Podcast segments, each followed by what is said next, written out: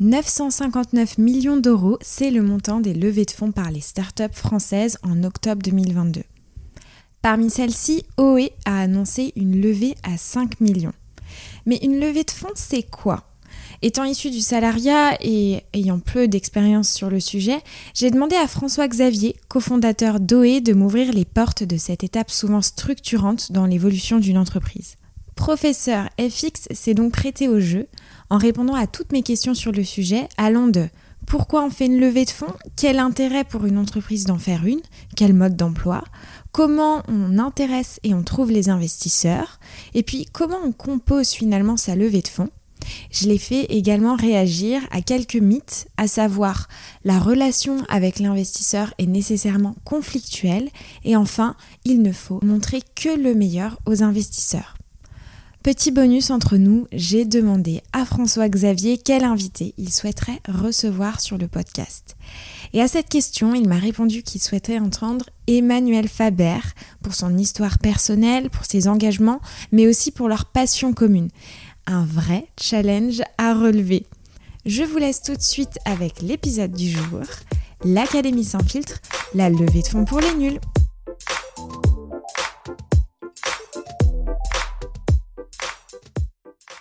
Eh bien, écoute, FX, je suis ravie euh, de t'accueillir alors une seconde fois parce que effectivement, euh, on s'était parlé. Alors, j'ai regardé, ça fait euh, un an, un an et demi maintenant, sauf qu'on était dans un décor quand même assez différent plus sympa, je dois le dire. On était dans les vignes.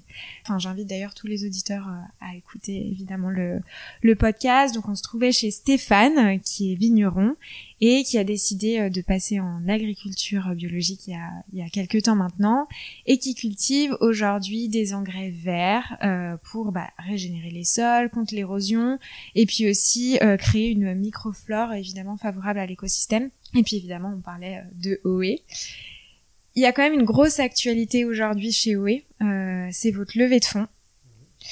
Et c'est pour ça, entre autres, qu'on est là aujourd'hui pour s'en parler et puis aussi euh, se faire un épisode un peu sur la levée de fonds pour les nuls parce que euh, c'est vrai que c'est une, une question que qui me trotte depuis euh, longtemps. Enfin, moi, venant du étant très jeune, euh, j'ai énormément de choses à apprendre sur le monde de l'agroalimentaire, mais aussi de l'entrepreneuriat. Et c'est vrai que quand on est dans le salariat, on on voit la levée de fonds comme euh, une énorme réussite, notamment avec euh, toute la communication qui est faite autour euh, des réseaux sociaux. Mais finalement, concrètement, on ne sait pas trop ce que ça veut dire quand on est assez éloigné du sujet. On ne sait pas trop. Voilà, il y a plein de questions en fait qui me viennent. Mais avant toute chose, évidemment, je vais te laisser te présenter aux auditeurs qui nous écoutent. Avec plaisir. Alors bonjour Salomé, bonjour à tous. donc je suis François Xavier, je suis cofondateur de OE. OE, on est la marque engagée de vin. Euh, engagée dans le sens où on fait euh, des vins avec des petits vignerons très attentifs aux méthodes euh, de culture. Donc tous nos vins sont bio.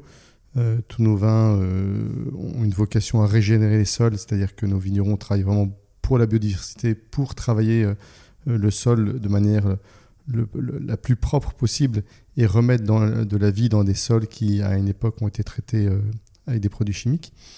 Euh, et, au-delà de, du pur contenu de ce que nous vendons, euh, on est également le premier acteur national à avoir remis en place le système de la consigne pour les bouteilles de vin. Et encore au-delà de ça, euh, on, essaie d'avoir une grande cohérence dans tout ce qu'on fait. Donc on a des engagements sur les aspects sociaux, par exemple, on est transparent sur les salaires, on finance le vélo de collaborateurs. voilà. Ça nous a amené à être certifié Bicorp, exactement. Voilà. Euh, et puis on a un engagement sociétal aussi, par exemple, on embauche des personnes euh, euh, porteuses de handicap de manière à pouvoir les insérer dans le monde ordinaire. on pense que notre, notre entreprise est un outil, un objet pour faire le bien, pour transformer le monde. Et, on croit qu'on a le, bah, le devoir d'utiliser à bon escient et, et de faire d'avoir et, tout faire pour avoir un impact positif sur notre environnement. Voilà, donc tout, évidemment, toutes nos décisions sont passées au crible de l'impact euh, écologique, social et sociétal, et c'est ça qui nous a amené à être labellisé Bicorp. Mmh. Oui, et le label Bicorp qui est un label quand même qui est assez difficile à obtenir, hein, qu'on se le dise. Enfin, ouais, le label Bicorp, c'est le label RSE le plus exigeant au monde. Euh, le porte-étendard de Bicorp, c'est Patagonia. En France, c'est des marques comme euh, La Ruche qui dit oui, comme il y, en a plein que je postais, il y a tu vois, découverte, etc. nous, on a été la 20e Bicorp en France. et aujourd'hui, je crois qu'il y a près de 250 boîtes labellisées, à peu près autant qui sont en voie de, labellisation. Et puis nous, en interne, on a euh, fait des formations de B-Leaders. On a deux filles, euh, Charlotte et Mathilde, qui sont B-Leaders et qui euh, aident des boîtes à aller vers le label B Corp. parce que c'est un label qui est exigeant, effectivement, mais surtout hyper intéressant parce qu'il permet de progresser, c'est-à-dire de faire mieux au fur et à mesure. C'est pas comme un, un label type AB qui est très bien pour plein d'aspects, hein, mais qui dit oui, je suis bio ou non, je suis pas bio. Euh, mais là, c'est un, diagnostic en fait qui invite à progresser. Et, rien qu'en passant à la certification, en fait, on voit qu'on progresse euh, de manière euh, assez simple parce que ça identifie des pistes de progrès qui sont faciles à mettre en place et, qui ont vraiment du sens. Oui, puis effectivement, ce que tu dis, c'est qu'il y, a une réévaluation tous les je ne sais combien de temps. C'était tous les deux ans avant, c'est passé tous les trois ans parce qu'en ce moment, il y a trop de demandes et les équipes euh, de Bilab ne sont pas suffisantes pour, euh, euh, pour ça. Donc il y a une révélation et évidemment ce qui est intéressant c'est que en gros ça se passe sous forme d'un questionnaire et puis d'un audit. Il faut accumuler des points. Il faut avoir au moins 80 points pour être labellisé. mais ce qui est intéressant, c'est que pour être recertifié, il faut non seulement avoir 80 points, mais avoir progressé depuis la fois d'avant, avec un questionnaire qui se durcit d'année en année. donc c'est vraiment une logique de progrès qui est intéressante. Eh bien, écoute, on va euh, justement, euh, comme je le disais en introduction, alors c'est une transition un peu euh, difficile, évidemment, j'aurais aimé beaucoup plus parler des engagements de Bicorp, mais ce sera sûrement le, sujet d'un autre épisode. Mais c'est celle de votre actualité, donc effectivement, vous avez annoncé votre levée de fonds, donc estimée à 5 millions d'euros. Est-ce que François-Xavier, tu peux nous dire pourquoi on fait une levée de fonds? Enfin, quel est concrètement l'intérêt pour pour une entreprise d'en faire une, alors évidemment, on s'en doute, mais euh, voilà, est-ce que tu peux nous parler du cas concret euh, justement d'OE Alors, euh, ça fait, tu as dit tout à l'heure en introduction quelque chose d'intéressant, enfin, dit plein de choses intéressantes, mhm. mais sur le fait que on peut être content d'avoir fait une levée de fonds. Une levée de fonds, en fait, c'est pas une fin en soi, c'est-à-dire que lever des fonds pour lever des fonds, ça n'a pas un grand intérêt. On lève des fonds pour quelque chose. Et de toute façon, quand on veut lever des fonds, les gens auprès de qui on lève des fonds, ils sont attentifs à ce qu'on va faire de l'argent. Donc c'est vraiment une démarche de faire quelque chose. Euh, globalement, euh, il y a deux, euh, deux, cas classiques.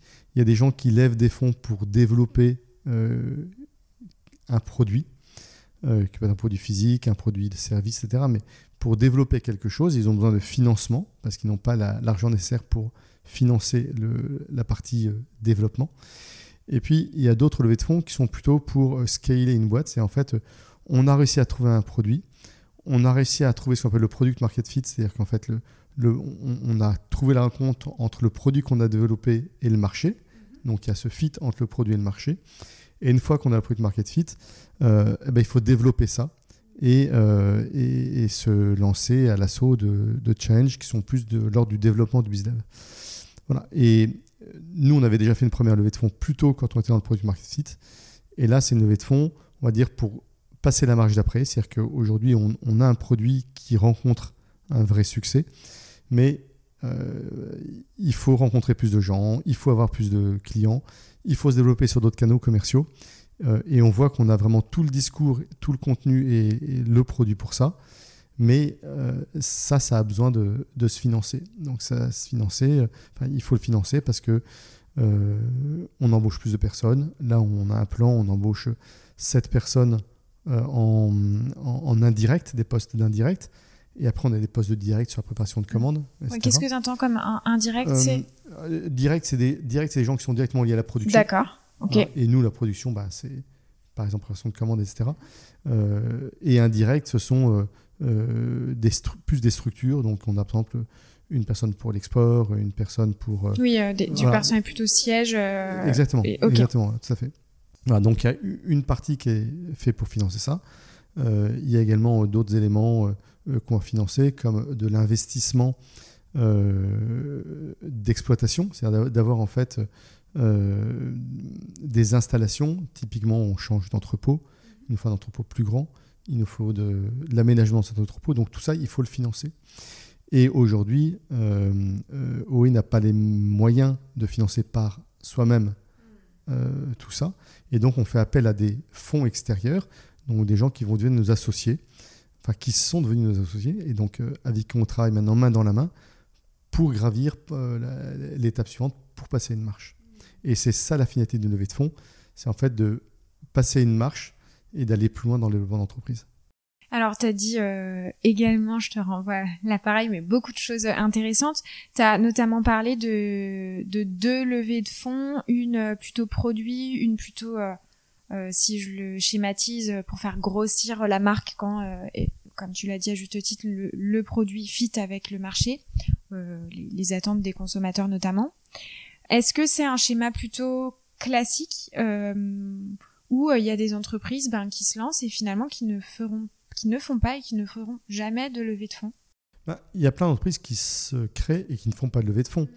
Euh, mais en, gros, ce qui demande souvent des financements, c'est soit de l'innovation, euh, soit un développement euh, rapide, une expansion rapide. Et, pour ça, ben, il faut de l'argent. Donc, soit les gens ont de l'argent, ils apportent de l'argent, leurs propres capitaux. Si j'avais eu plusieurs millions dans mon cochon, dans mon petit cochonnet, euh, on n'aurait pas eu besoin de lever des fonds. Euh, mais comme euh, Thomas et moi, on n'a pas cet argent-là au démarrage, on a de l'argent, mais pas suffisamment, il faut faire appel à des fonds extérieurs. Donc,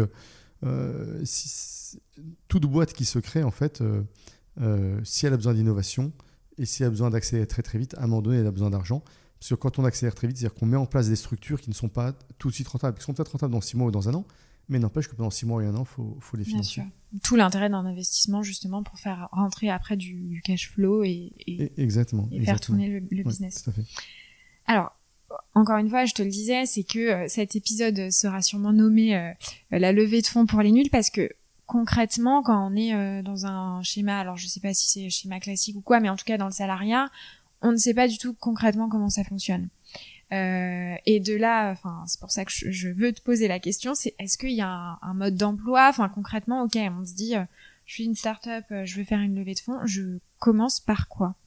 En fait, une levée de fonds, c'est un acte de vente. Donc c'est vraiment comme la vente. quand tu vas vendre un produit, là, toutes les personnes qui sont en voiture et qui, qui nous écoutent et qui vont de magasin en magasin le savent, euh, il faut y arriver avec euh, euh, un argumentaire, avoir quelque chose à dire, quelque chose à vendre, que le client achète, qu'il soit content de ce qu'on lui a vendu, c'est-à-dire que ça tienne les promesses, qu'on n'avait pas fait trop, pas dit trop, en tout cas pas plus que, que ce qu'on va tenir comme promesse. Et la levée de fonds, c'est exactement pareil. C'est-à-dire qu'en fait, voilà, en fait, on va, on va vendre le projet de l'entreprise. et donc, il faut trouver, il faut formaliser un vrai projet il faut trouver des gens pour l'acheter. Et donc, il aller leur vendre. Donc après, très concrètement, ça, ça passe par effectivement euh, écrire un pitch. Il y, a des documents, il y a deux documents principaux en général. C'est un document de présentation d'entreprise, on appelle ça un deck, euh, qui est une presse de, je sais pas, enfin ça dépend comment on le fait, mais on va dire d'une vingtaine de pages, entre 10 et 50 pages selon euh, comment on le fait, mais qui explique ce qu'on va vendre, c'est-à-dire qui explique l'entreprise, euh, là où elle en est, euh, exactement là où elle en est, ce qu'elle veut faire, en quoi elle se différencie des autres, qu'est-ce qu'elle a déjà trouvé comme, euh, comme succès. Donc ça va être d'avoir trouvé le produit market fit, d'avoir un peu de, ce qu'on appelle de traction, c'est-à-dire un peu de chiffre d'affaires déjà qui rentre, etc. Donc c'est un document qui explique un petit peu tout ça, et puis qui explique surtout les projets, c'est-à-dire qu'est-ce qu'on va faire après, et avec l'argent qu'on cherche, qu'est-ce qu'on va pouvoir développer. Et donc euh, en gros, quelle est la roadmap des 1, 2, 3 ans à venir euh, Concrètement, à quoi va servir l'argent euh, qu'on cherche? Et puis le deuxième document, bah, c'est des trucs très chiffrés, c'est un business plan hein, qui permet en fait de, montrer quelque part aux investisseurs potentiels que leur argent, que l'argent qu'ils met, mettent, on va dire est correctement utilisé. Alors, il y a des levées de fonds qui se font sans business plan, pour être très honnête, parce que euh, on est vraiment sur un, sur un développement de produit. Euh, c'est une idée et on veut financer une idée. Et en fait, l'idée, n'est pas, pas encore suffisamment euh, concrétisée, pour, voilà, pour ça vraiment tout ce qu'on va faire. Nous, on a, on a été incubé à The Family. et, les associés de The Family, tout le monde nous disait, mais en fait, le BP, le business plan, c'est fait pour l'investisseur, parce qu'il a envie de voir un business plan. Mais on sait très bien qu'un business plan, euh, il ne sera pas respecté parce qu'il y a plein de choses qui vont arriver. Plein de choses euh, négatives et puis plein de choses positives. C'est-à-dire que euh, on peut dire effectivement qu'il y a des éléments qu'on va découvrir au fur et à mesure qui sont des mauvaises nouvelles. et du coup qui font qu'on n'atteindra pas tous les chiffres comme on veut, etc. Et puis il y a plein de bonnes nouvelles. Typiquement, nous, sur notre, sur notre développement, on a des grands comptes, mais on grands comptes sont tellement gros que si on mettait tous les grands comptes qu'on imagine faire, euh, le BP serait plus crédible. Donc finalement, on met pas grand chose en grand compte, mais on peut avoir des vraies, des vraies bonnes grosses surprises. Et évidemment, bah, euh, c'est pas parce qu'on n'a pas mis dans le BP qu'on va pas euh, prendre le deal. Quoi. Donc voilà, en gros, il faut euh, faire une présentation d'entreprise et puis ensuite trouver des gens qui vont être intéressés par ce discours. Et c'est très important, pour moi en tout cas, c'est très important euh, que les gens qui nous présentent matchent vraiment avec la culture de l'entreprise. OE, on est une marque, une boîte avec une très très forte culture, un positionnement très affirmé. Euh, et pour nous, c'est inimaginable que nos actionnaires qui rentrent au, capital avec la levée de fonds n'adhèrent pas à cette vision-là.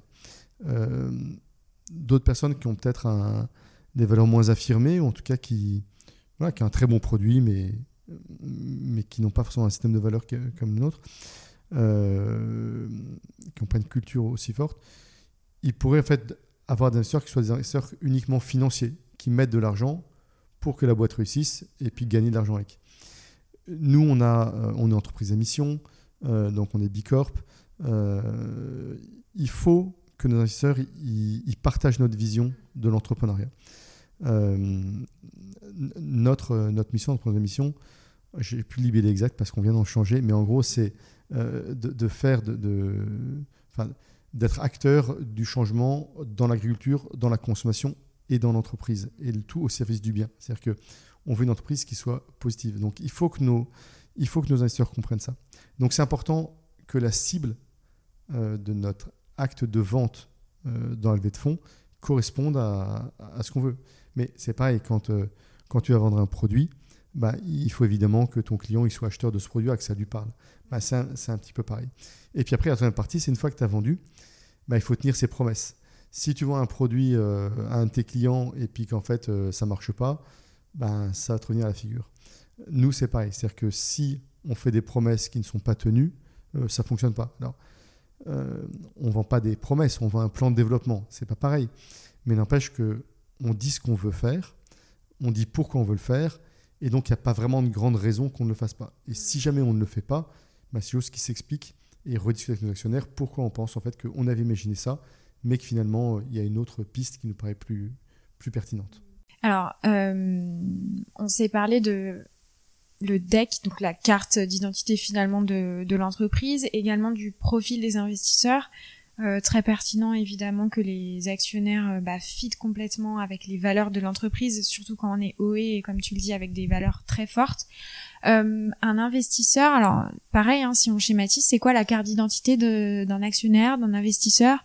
Quel type de profil vous avez pu rencontrer à travers ces différentes levées de fonds? Alors, je vais dire qu'il y a trois profils différents et qui correspondent plutôt à des stades de développement d'entreprise. Euh, souvent, quand on est en amorçage, c'est au tout début, ce qu'on appelle le seed, euh, dans, le, jargon de la levée de fonds, quand on est dans le seed, on a plutôt des investisseurs qui sont euh, souvent déjà les friends and families.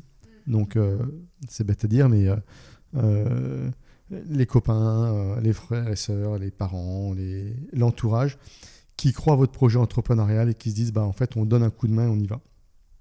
Alors, eux, il n'y a pas besoin de BP, il y a besoin de leur expliquer et puis les faire adhérer à ce qu'on veut faire. Euh, ça, c'est un, premier profil. Et nous, au début, on a des Friends and Families qui ont mis euh, de l'argent dans OE. Et c'est super parce que sans eux, on n'aurait peut-être pas non plus démarré.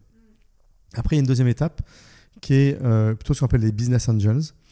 Ce sont des, en général des, des, particuliers qui investissent leur argent,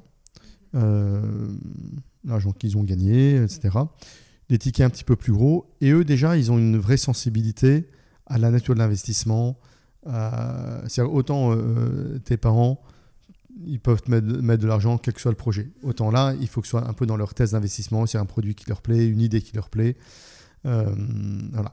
Et plutôt déjà une idée sur ce qu'on veut faire de l'entreprise, l'ampleur, etc. Type, est-ce que ça rentre dans, euh, admettons, euh, enfin je pense à ça, mais avec la plateforme Mimosa, ou tu le classifierais euh, alors, alors moi comme je le vois Mimosa pour les auditeurs qui ne connaîtraient pas de, de, ma fenêtre j'y suis allée très peu mais effectivement tu as plein de projets et en tant que particulier tu peux investir certaines sommes sur les projets est-ce que ça ça en fait partie ou pas? Alors, on pourrait le mettre là-dedans euh, en disant que Mimosa est une plateforme qui va agréger en fait des mini business angels. Parce que un business angel, en général, il met quand même des tickets euh, entre 10 et 200 000 euros.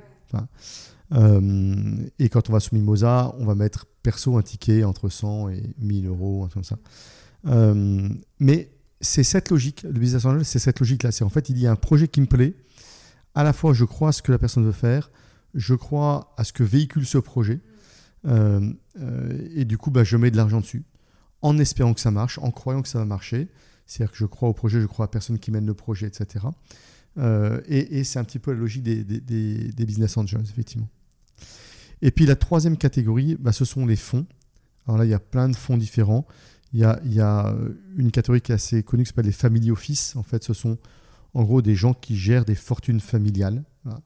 Euh, et puis il y a des fonds qui sont euh, des gens qui gèrent de l'argent qui a été levé euh, auprès de, d'entreprises ou d'investisseurs, etc. Et ces gens-là, que ce soit les family office ou, les fonds, ils ont des vraies thèses d'investissement. C'est-à-dire qu'ils disent, moi, j'investis que dans des projets qui répondent à tel, tel, tel critère. Et ensuite, euh, s'ils répondent à tous les critères, bah là, il faut effectivement que le, projet euh, qu'ils y croient. Euh, c'est encore une fois, qui croient au produit, qui croient au développement, qui croient à l'équipe qui mène ça. Nous, on a la chance avec Tom, euh, donc Thomas et moi, on, a un binôme hyper complémentaire. On se sent très bien. On a des domaines de compétences différents et, voilà. Et on a des valeurs, des fondamentaux qui sont, qui sont communs. Et ça, c'est super, c'est un truc qu'apprécient beaucoup les, les investisseurs.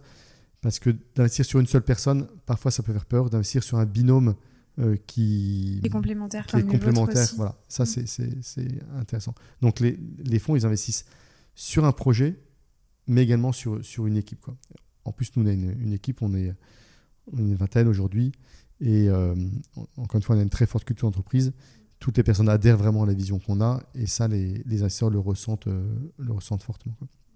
Voilà, je dirais qu'il y a ces trois, trois catégories d'investisseurs et qui, qui ne, ne, sont pas là au même, au même moment de l'entreprise parce que euh, les fonds amènent des, montants beaucoup plus élevés. Euh, euh, et, forcément, c'est une étape un petit peu ultérieure par rapport aux, business angels et encore plus par rapport aux mm. friends and families. Et vu que là, on s'est parlé des différents profils, est-ce que il faut justement avoir absolument un mix de ces différents profils? Enfin, comment on caractérise finalement une levée de fonds, euh, je dirais entre guillemets réussie, même si j'aime pas ce mot parce que j'imagine qu'il n'y a pas de levée de fonds euh, réellement réussie, mais en tout cas une levée de fonds plutôt euh, viable en termes de profil et, non pas d'argent, et on y reviendra évidemment. Je pense pas qu'on ait besoin des trois. j'aime beaucoup mes amis et ma famille, mais ceux-là ils sont pas forcément indispensables, même si par exemple dans notre entourage il y a des gens qui ont mis vraiment de l'argent de manière significative et sans lesquels on n'aurait pas démarré, ou en tout cas on n'aurait pas passé la première étape. Mais aujourd'hui, dans l'entreprise, nous, ce qui nous plaît beaucoup, c'est qu'on a à la fois des fonds et des business angels. Et euh, ils n'apportent pas la même chose. Les fonds apportent euh, de l'argent hein, et également un cadrage, euh, des connexions, du réseau, etc. etc.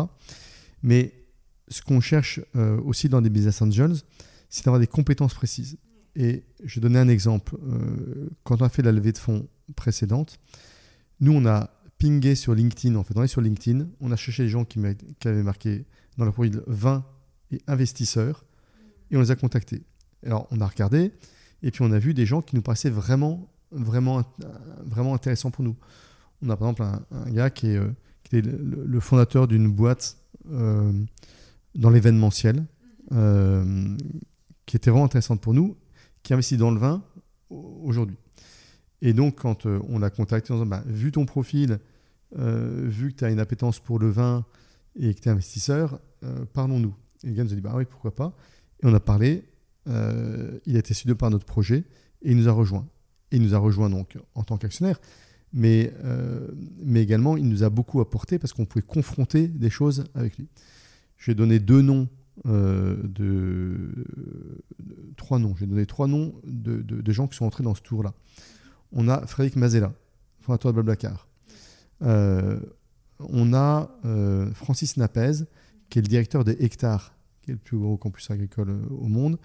on a également les fondateurs de Galia. Ben, ces trois personnes-là, euh, ils ont investi à titre particulier. notamment Frédéric Mazella, euh, Napez, ils ont investi non pas au travers de. Enfin, à titre, à titre personnel. C'est, d'accord c'est, Eux, ils ont été convaincus euh, de, la vision qu'on a. D'accord Et pour nous, c'est super intéressant parce que les trois, ils ont des, des connexions à nous faire partager et on peut confronter des choses fabuleuses avec. Galia, ils ont réussi à créer une boîte extraordinaire euh, dans un produit. Alors, c'est pas du vin, mais c'est de la bière, donc c'est même produit alcoolisé. Euh, donc, donc c'est assez proche de notre univers. Euh, pas complètement, mais il y a quand même des, vrais. Des vrais ouais. Francine Apez, avec, avec ce qu'il y a sur, sur Hectare, c'est génial. Et Frédéric Mazella, également, une boîte qui a explosé comme ça forcément, ces gens-là, ils ont connu à des moments des, situations qu'on adorera connaître. Mhm. Et ce sera intéressant de bénéficier en fait de leurs compétences, de leur expérience. Donc, typiquement, c'est des gens qui n'ont pas mis beaucoup d'argent. Enfin, euh, c'est super.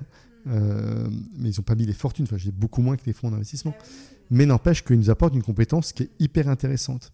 Et, nous, on a un vrai savoir-faire, je pense, chez eux, c'est justement de, réussir à tisser des, liens, des réseaux comme ça. Euh, et donc, bah, cette typologie d'investisseurs, donc que sont des business angels, elle peut être hyper intéressante euh, pour ça. Il y en a plein d'autres que j'ai pas cités, euh, qui nous apportent plein de choses sur la marque, sur le recrutement, sur, sur plein d'autres choses. Mais n'empêche que quand on a une problématique, on peut appeler un de nos actionnaires et lui dire bah, T'en penses quoi? Et confronter. Et ça, c'est super intéressant. Et justement, donc euh, transition euh, toute faite, euh, quel est le lien par la suite Donc là, levée de fonds, et ensuite, j'imagine qu'il y a des échéances. Finalement, là, on retrouve un peu peut-être le modèle classique en entreprise où quand on passe devant un projet, devant un comité de direction, là, j'imagine qu'on passe devant nos actionnaires, on confronte nos idées. Comment ça marche? Alors. En gros, il y, a, un mécanisme qui est mis en place en général quand on fait une levée de fonds un petit peu importante comme on a réalisé là, euh, qui est de mettre en place euh, ce qu'on appelle une gouvernance euh, avec des, règles différentes de ce qu'il y avait avant. Pour faire simple, avant, Thomas et moi, on était les patrons, actionnaires, on faisait ce qu'on voulait. Aujourd'hui, on a des investisseurs à qui on doit rendre des comptes. Mais on doit donc négocier ce qu'on appelle cette gouvernance, c'est-à-dire comment vont se prendre les décisions. Et je ne vais pas entrer dans le détail de notre règle, qui s'appelle le pacte d'actionnaires, qui régit tout ça, mais typiquement euh, des, décisions très structurantes pour l'entreprise, on doit les faire valider euh, par, par un conseil, par un, comité dans lequel est représentant de certains actionnaires. Mais c'est des choses importantes. Par exemple, si on cède la marque OE, bah, c'est sûr, les gars, ils ont investi pour OE. Si on cède la marque OE, c'est normal qu'ils aient un peu leur mot à dire. Néanmoins, euh, ils ne peuvent pas bloquer.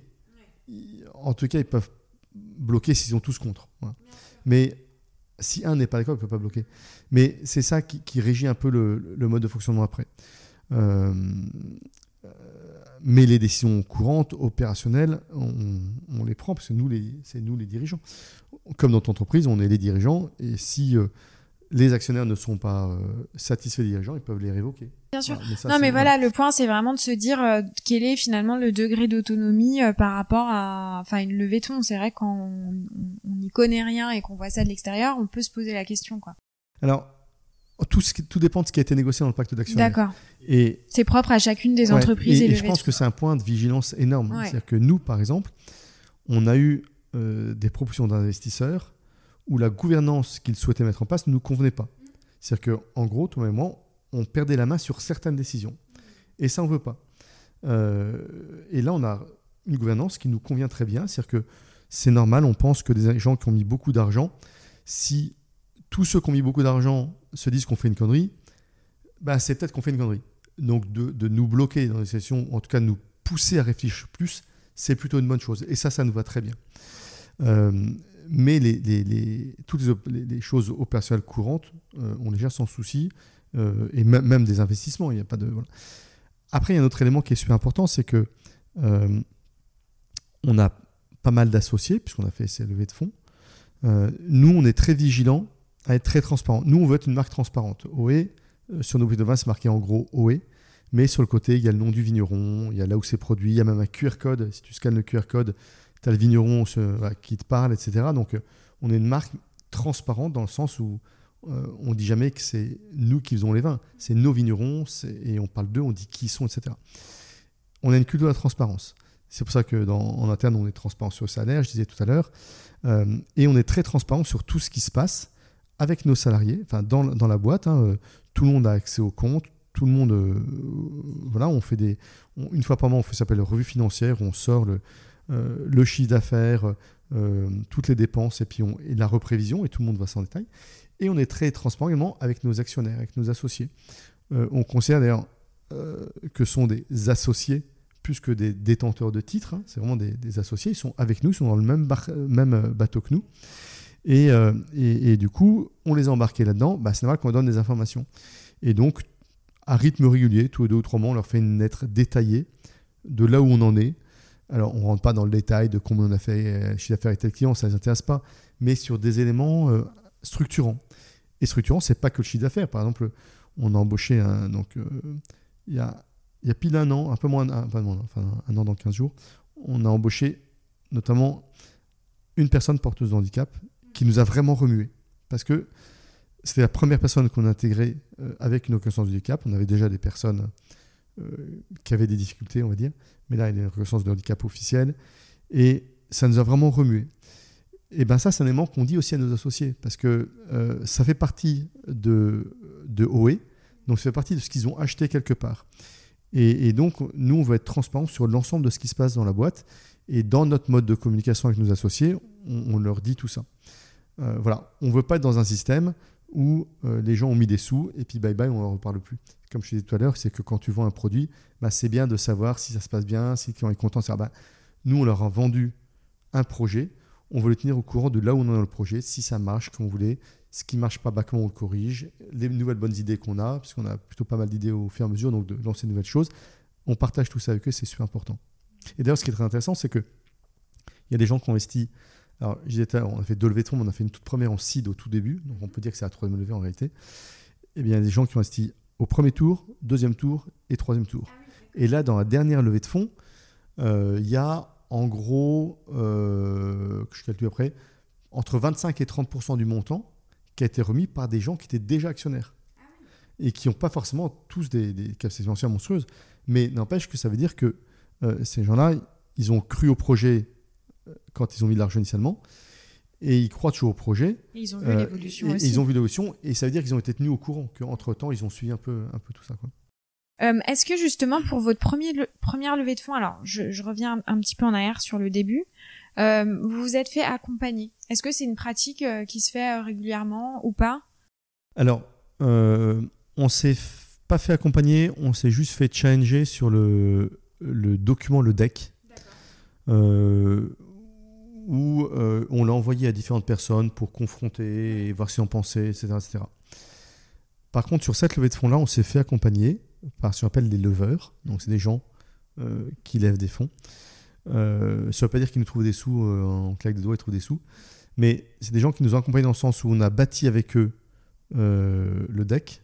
C'est nous qui l'avons fait, mais ils nous ont aider en disant bah voilà, il, faut parler de ça, il faut parler de ça, il faut parler de ça. Enfin, on a vraiment confronté en amont alors que l'autre fois on avait juste fait un doc qu'on avait euh, présenté. Ils nous ont challengé sur le, BP, nous ont aidé à construire un modèle de BP euh, euh, vraiment super bien, très, très détaillé, très, donc très justifiable, très explicable, et ça c'est important. Ils nous ont aidé à, à bien comment dire, pas illustrer, mais détailler le plan d'action qu'on allait mettre en place, qui n'a pas été d'augmenter la marge sur certains critères, etc. Et puis, ils nous ont fait une intermédiation en nous présentant à des gens, et ça c'est un élément important, dont ils savent qu'ils sont investisseurs et plutôt sur quel type de thèse, dans quel contexte, etc. Et puis dans les discussions, ils étaient présents. Et ça, c'est super intéressant, super important. Je pense qu'à un certain niveau, il faut se faire accompagner. Euh, là, on a quand même levé 5 millions. Et je pense que sans eux, on aurait peut-être pu, mais, euh, mais peut-être qu'on n'a pas réussi finalement. Mais on aurait peut-être pu, mais en tout cas pas, avec la même rapidité. On a levé très rapidement, on a levé en 6 mois. Une levée de fonds, c'est plutôt un an en général. Et je pense que c'est dû notamment euh, bah, à ce travail avec eux. Et euh, j'imagine la question suivante, c'est comment on choisit ces gens-là? Eh ben, Moi, je, je, c'est comme toujours, il faut le faire avec des gens qui comprennent ce que, ce que, tu fais. Et nous, on a pris des gens qui sont eux-mêmes très engagés, euh, qui comprennent nos engagements, des gens qui sont sensibles à ce qu'on dit. Et du coup, d'une part, euh, ils ne galvaudent pas ce qu'on fait quand ils en parlent avec leurs contacts. Et ils savent aussi trouver des contacts dont ils savent qu'ils sont sensibles à ça. Et ça, c'est super important. Ce n'est pas, pas des intermédiaires, mais, mais un petit peu quand même, en tout cas des gens qui font le lien. C'est comme si tu un agent commercial et qui ne connaît pas ta marque, ne connaît pas ton positionnement et que ça ne l'intéresse pas, ou qui la connaissent mais qui ne partagent pas ça. S'il partage aucune de nos valeurs, il leur transmet pas bien et, et c'est tout flat. Nous, on a des gens qui sont géniaux. Euh, moi, je pourrais recommander à tous ceux qui veulent euh, de bosser avec eux. Hein. c'est des gens super, bienveillants. Euh, on a pu les appeler. on, a fait plein de trucs pendant le mois d'août. Bah, pendant le mois d'août, ils étaient là. Ils étaient en vacances, mais n'empêche que je pouvais les joindre au téléphone et ils étaient réactifs. Alors, je ne demande pas aux gens d'être tout le temps dispo, mais n'empêche, c'est un moment critique pour la boîte et ils étaient là et ils comprenaient. Bref, des, gens super. Tout ça pour dire qu'il faut choisir des gens euh, qui partagent euh, les mêmes valeurs que, le projet. Quoi. Et tu as parlé de deux choses. Euh, évidemment, tu as parlé du montant 5 millions qui est conséquent, mais tu as aussi parlé de timing en disant que vous l'avez fait en 6 mois et que généralement c'est plutôt un an. Qu'est-ce qui détermine bah, le, timing, enfin l'investissement, les moyens humains Et puis aussi, quel objectif vous vous étiez donné en termes de euh, timing et de, levée de fonds? Est-ce que c'était 5 millions à la base? Est-ce que, enfin? Alors oui, c'était 5 millions à la base. Euh, et ensuite, en termes de timing, euh, on s'était préparé à ce que ça dure 12 mois, si ça devait durer 12 mois, parce que c'est très ce qui se fait. Mais il faut bien dire que Thomas et moi, pendant donc, les 6 mois qu'on duré la levée de fonds, on n'a fait que ça. On n'a fait que ça, on s'entend. Tom, il gère toute la partie commerciale et, du coup, bah, il s'est moins investi avec nos, nos, têtes de pont commerciaux. Et, euh, peut-être que s'il n'y avait pas eu ça, bah, on aurait mieux performé d'un point de vue commercial. Moi, je m'occupe de la partie euh, euh, relation avec les vignerons, les vins, les prods, etc. Et je pense aussi que si j'avais eu plus de temps consacré à ça, j'aurais été plus dans les vignes, plus accompagner nos vignerons sur, le, sur les méthodes culturelles, les faire progresser là-dessus, etc. Et je ne vais pas dire que c'est du temps de perdu, c'est 6 ou c'est 12 mois, parce que ça a permis de faire d'autres choses et de financer l'avenir. Mais n'empêche qu'on avait l'objectif que ce soit le plus court possible. Et du coup, ben, on s'est un petit peu donné les moyens là-dessus, c'est-à-dire qu'on a été assez exigeant euh, euh, déjà avec nous-mêmes, hein, avec notre organisation, pour dire bah, c'est comme ça, comme ça, comme ça, on veut le rythmer de cette façon-là. On a pas mal délégués dans la boîte. Euh, on a tous les lundis matin notre team meeting avec toute l'équipe, on est tous ensemble. et ben, on a dérogé à la règle d'être strictement présent. Et il y a des fois, on a dit, bah, on peut pas parce que là, on a un, call avec un investisseur et c'est la priorité. Et tout le monde a suivi. il y a une personne dans l'équipe qui prenait le relais du, de l'animation. Donc, on a finalement tout impliqué tout le monde un petit peu là-dedans. Et c'est peut-être ça qui a permis qu'on soit, euh, qu'on soit plus rapide que, que, euh, que ce qu'on avait craint. Euh, ou en tout cas, d'être plus performant que, que ce d'habitude. Euh, voilà. Après, on y a eu, euh, la chance ou l'opportunité d'avoir un, projet qui rencontre quand même euh, pas mal d'échos de, positifs. Et du coup, ça s'est bien passé aussi pour ça. voilà, c'est un, un, peu ça. donc, on a visé de faire le plus court possible, mais en se préparant ce que ça dure, comme tout le monde, 12 mois. Quoi. Écoute, euh, pour euh, pour conclure euh, cet épisode, je te propose un, un petit jeu. Donc, je suis allée voir un, sur un, un article où j'ai pu trouver donc sur le site d'Akiti. Alors, je, je je connais pas ce site, mais peu importe, qui présente sept idées reçues sur la levée de fonds. Et je t'en propose de, de t'en lire deux par rapport à, à, notre échange et donc de d'y réagir. La première, je te propose la relation avec l'investisseur est nécessairement conflictuelle. Alors c'est totalement faux. C'est-à-dire que la, la, la, relation avec l'investisseur doit absolument être non conflictuelle. Euh, parce que c'est pas quelqu'un qui on taxe de l'argent et qu'on va balader après. C'est quelqu'un qui nous aide à construire le futur.